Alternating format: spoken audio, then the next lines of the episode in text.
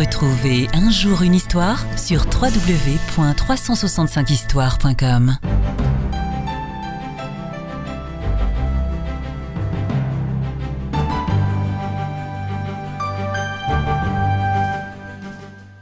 La conversion de Charles Stude. Ce fut la logique qui amena Charles Stude, le fondateur de la croisade évangélique mondiale, à accepter le salut. Charles Stude est né en 1862 et mort en 1931. Un prédicateur invité pour le week-end par son père cherchait à lui parler.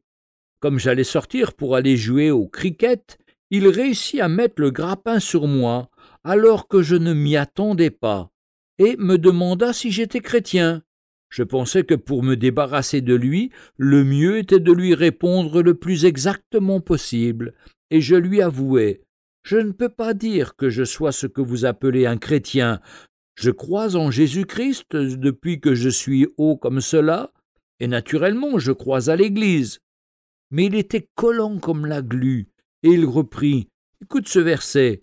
Dieu a tant aimé le monde qu'il a donné son Fils unique, afin que quiconque croit en lui ne périsse point, mais qu'il ait la vie éternelle. Tu crois bien à la mort de Jésus-Christ, oui. Tu crois que c'est pour toi qu'il est mort, oui.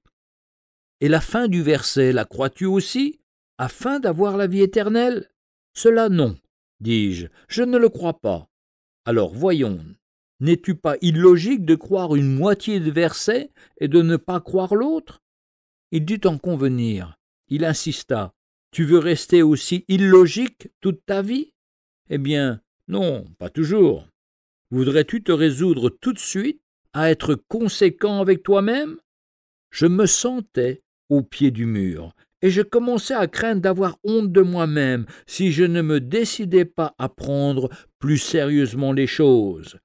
Et sur mon acquiescement, il dit Ne te rends-tu pas compte que la vie éternelle est une grâce, un cadeau?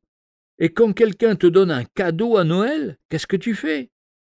Je répondis que je le prenais en disant merci.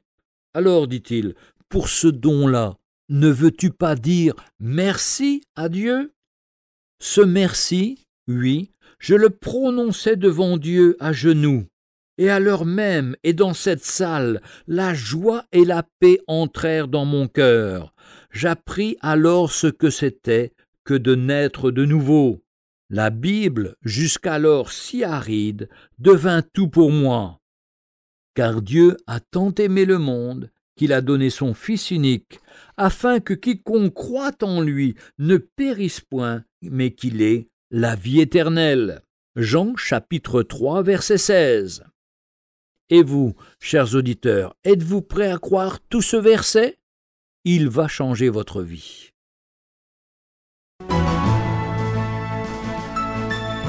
Retrouvez un jour une histoire sur www.365histoire.com.